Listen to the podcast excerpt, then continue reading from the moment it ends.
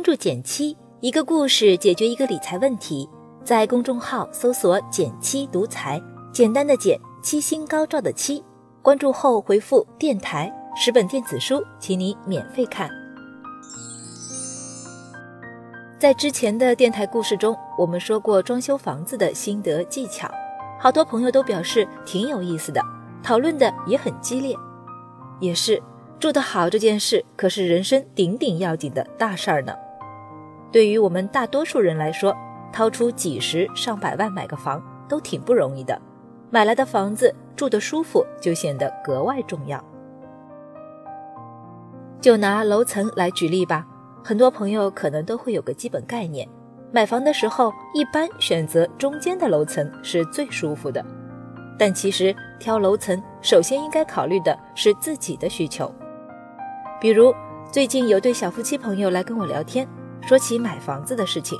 他们本来看中了一套老小区的四楼，但是考虑到马上就会要孩子，到时候父母会过来帮忙带宝宝，这个黄金楼层对于老年人来说。反而就会有点负担了，因为老小区没有电梯，走上四楼的话，父母可能就会觉得有点累了。所以在综合考虑家庭因素之后，对这对小夫妻来说，更低一些的楼层可能是更合适的选择。那么买房时楼层应该怎么选呢？你现在住在哪一层呢？买房时考虑的因素是什么呢？欢迎点赞留言和我分享，我会看哦。老规矩，先给答案。挑选楼层时，首先要根据预算和个人需求选定大的方向。这里我整理了一张对照表，帮助你更好的根据需求选择楼层。选好大方向后，还有三点需要注意的小细节。接下来我们会慢慢说。先来谈谈选择楼层时的考虑因素。买房稍有经验的朋友们应该知道，一般来说，整栋楼的中间层是价格最高的。但这是不是就意味着对所有人来说，中间层都是最好的选择呢？要我看也不一定。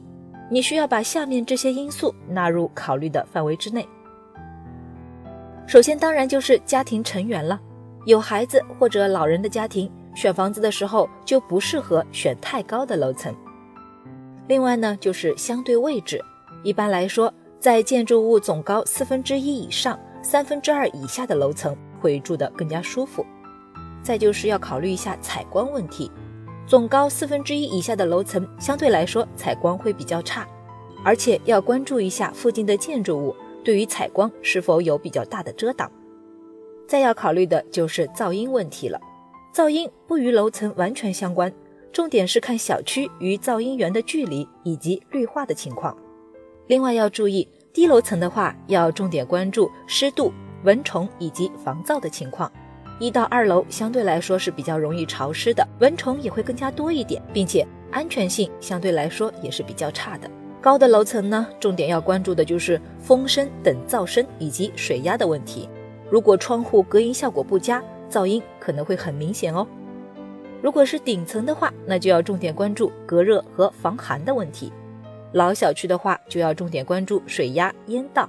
因为一些老的小区啊，设施比较陈旧，较高的楼层水压可能不好，烟道设置也不是很合理，可能会有他人油烟倒灌的问题。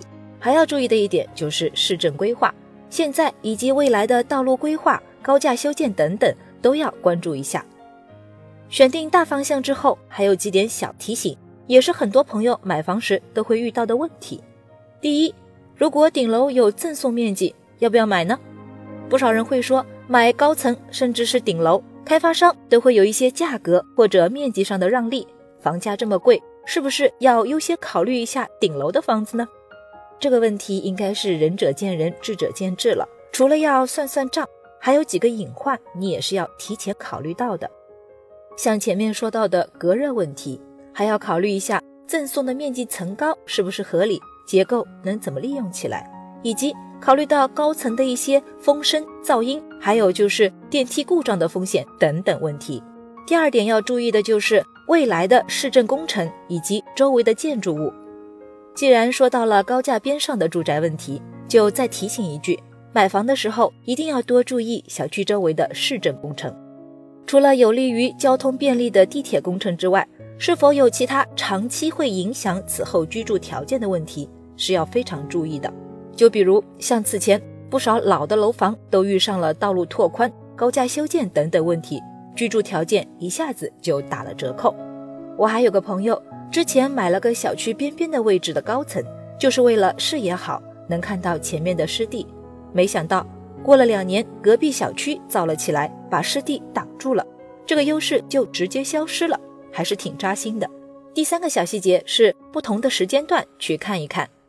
选楼层呢，还有一个小的建议，就是如果你已经有心仪的房子了，那就可以考虑不同的时间段，甚至是白天黑夜，或者是不同的天气。都到项目现场去看看，很可能会有不同的感受。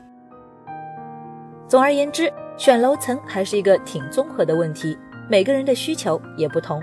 你可以先了解前面的这些分析维度，然后自己列个表，再按照重要性进行打分做比较，效率会更高。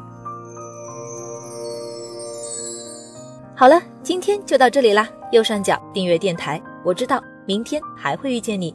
微信搜索并关注“减七独裁，记得回复“电台”，你真的会变有钱哦。